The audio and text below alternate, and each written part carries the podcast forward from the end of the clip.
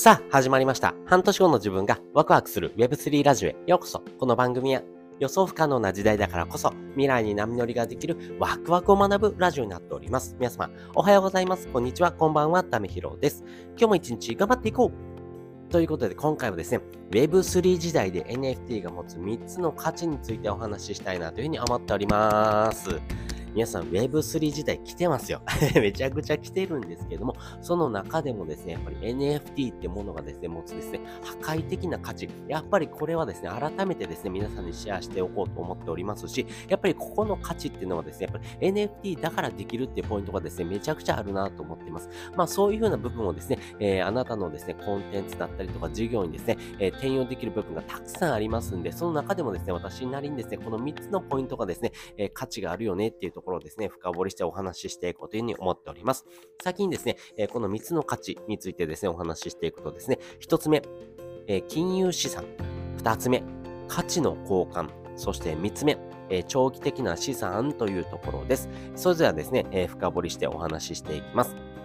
まずですね、この NFT の市場についてですね、お話ししていくんですけども、まあ、えー、現在ですね、2023年はですね、NFT 冬の相場というふうに言われております。まあね、NFT 自体のですね、相場っていうのがどんどんどんどん下がってますけども、テクノロジー自体はですね、どんどんと新しいものがですね、えー、生まれてます。なので、NFT っていうですね、技術がですね、えー、どんどんと進化してるというところとですね、NFT 自体をですね、使う人とかっていうのはですね、えちょっとですね、えしぼんでる。まあ、冬の時代代っていうに言われてますんで、そこの帰りがあるんですが、でもですね、この NFT ってものを使うことによってですね、えー、よりですね、えー、時代をですね、前に進めていくことができますよっていうところがですね、NFT の良さかなと思ってます。そして2022年のですね、時点ではですね、えー、610億ドルのですね、取引があったというふうに言われてます。まあ、日本円にするとですね、えー、9兆円ちょっとですかね。まあ、それぐらいのですね、えー、市場の取引があったというところではですね、まだまだですね、NFT 自体の価値がですね、上がってくる。まあ、2028年頃にですね、この NFT ってものがですね、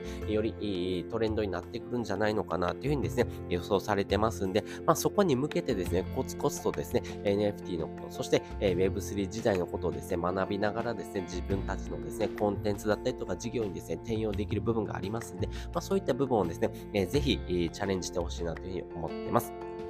で、この Web3 時代はですね、やっぱり、えー、ブロックチェーンっていう風なですね、この新しいテクノロジーですね、えー、このテクノロジーによってですね、価値の扱い方が可視化される。やっぱりここがですね、めちゃくちゃすごいなと思ってます。まあ、それによってですね、NFT はですね、商品であり、えー、参加チケットであり、つながりでもあるっていうところがですね、可視化されるようになってきました。その中の一つ目ですね、商品でもあるというところです。え NFT 自体はですね、金融資産という形でですね、え最終の商品という形になっています。え基本的にこのですね、え金融資産という形でですね、えやり取りができますんで、え NFT、え特にですね、えまあ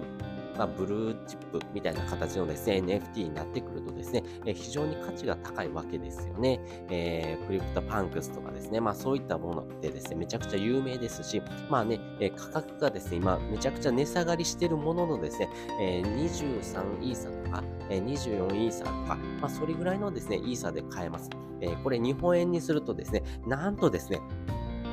まあ、550万円ぐらいですかね。まあ、それぐらいでですね、えー、まあ、金融資産となるような NFT が買えるというところもありますんでね、まあ、そういうふうな部分をですね、えー、見てもらうとですね、全然ですね、これからですね、この金融資産という形でですね、まあ、このブルーチップを持ってるだけでですね、えー、例えばですね、えー、そうだな、じゃあ、えー、銀行のローンがですね、通りやすくなったりとかですね、まあ、それを担保にしてですね、えー、何かお金を借りるってこともですね、できるような時代になってくるのかなと思います。なので、それをですね、お金の代わりに使うっていうこともですね、全然できるんじゃないのかなというふうに思っています。そして2つ目ですね、価値の交換なんですけども、NFT ってものはですね、最終の商品でありですね、参加チケットでもあります。例えばですね、え、2025年のですね、大阪万博はですね、え、NFT をですね、参加チケットという形で購入できるような仕組みをですね、導入するというふうに発表されています。やっぱり新たなですね、え、仕組み、この NFT を活用することによって参加チケットをですね、いつでもどこでも購入できますよってことなんですけども、え、これですね、え、実際にですね、え、ネットで購入できるってものもたくさんありますよね。その中でもですね、なぜ NFT じゃないとダメなのかっていうとですね、やっぱりこの参参加チケット自体はですね、えー、このチケットがですね、持つですね、価値、やっぱりそこもですね、紐づいてるのかなと思います。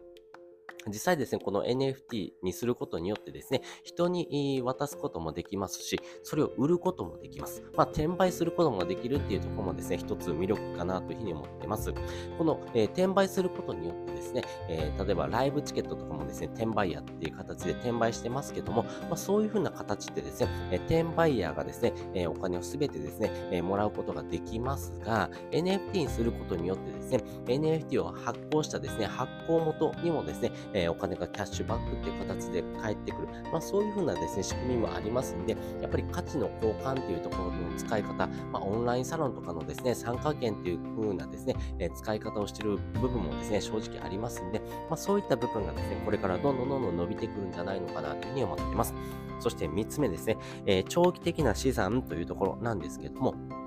これ NFT を持ってるってことはですね、えー、それだけでもすごいことです。えー、自分たちがですね、イーサをですね、購入してですね、えー、自分のボレットにですね、お金を入れてですね、えオープンシーとかでですね、え NFT を購入してですね、えそして自分たちがですね、え持つそのコミュニティにですね、参加してるみたいなですね、人たちがですね、たくさんいてます。やっぱりそういう風な人たち、要はですね、情報感度が高い、そしてですね、IT リテラシー、金融リテラシーが高いような人っていう風なですね、えその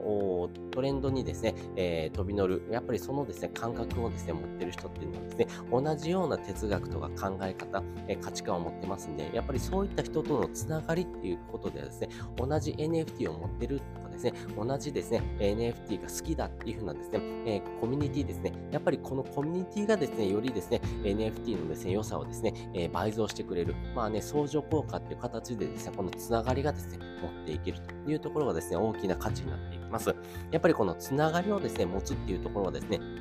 これからの時代めちゃくちゃ大事ですし、個人がですね、えー、時代のですね、えー、長打という形でですね、動いてける人もですね、えー、たくさんいますけども、有名な人だったらホリエモンとかですね、まあそういった人もいますけども、やっぱりこれからの時代はですね、集落の時代です。やっぱりこのコミュニティを介してですね、えー、人とのですね、交流だったりとかですね、えー、自分自身のですね、生き方のアップデートっていう形で使われていきます。その時にですね、NFT を持ってるっていうことだけでもですね、大きなつながりになっていきます。これがですね、えー、日本人だけではなくてですね、世界中の人とのつながりをですね、え評価できる。まあそういう風なですね、えコミュニティ内でのですね、えー、まあ、線引きラインのですね、一つとしてですね、この NFT を持ってるかどうかみたいなところがですね、えー、大きなですね、分かれ目になっていきますし、え、そこがですね、え時代をですね、分断させていく、まあ、そういうふうな一つのですね、評価ポイントになってくるんだろうなというふうに思いますんで、やっぱりこの NFT を持って、そしてそういうふうなですね、NFT をですね、え好きだ、あ持ってて、えー、よかったなって思えるようなですね、えコミュニティのつながり、やっぱりここをですね、え長期的な資産という形でですね、評価される。やっぱりここがですね、NFT だからこそですね、できるポイントだろうなというふうに思っております。やっぱり CNP なんかもそうなんですけども、CNP のコンセプトってですね、ファンからパートナーへっていう風なですね、考え方ですね。やっぱりファンっていうものをですね、お客様、売り手とですね、買い手っていう風なですね、えー、考え方ですけども、えー、パートナーっていう形になってるとですね、横並びです。一緒にですね、えー、これを盛り上げていくですね、え仲間ですね、えこの仲間集めっていう形になっていきますんで、やっぱりここのですね、ポイントがですね、え大きくですね、NFT だから飛躍するポイントだろうなというふうに思っておりますし、やっぱりここの価値はですね、非常にですね、高いんだろうなというふうに思っております。ということで今回はですね、Web3 時代で NFT が持つ3つの価値についてお 話しさせていただきました。そして本日の合わせて聞きたいです。本日の合わせて聞きたいはですね、思考停止しない簡単なコツというふうなですね、テーマのリンクをですね、載せております。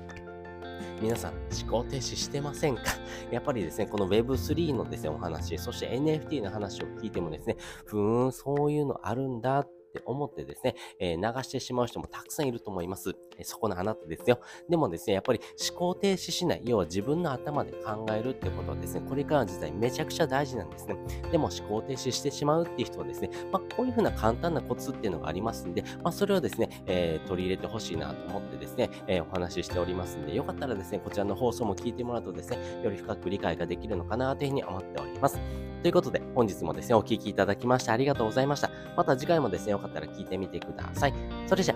またね。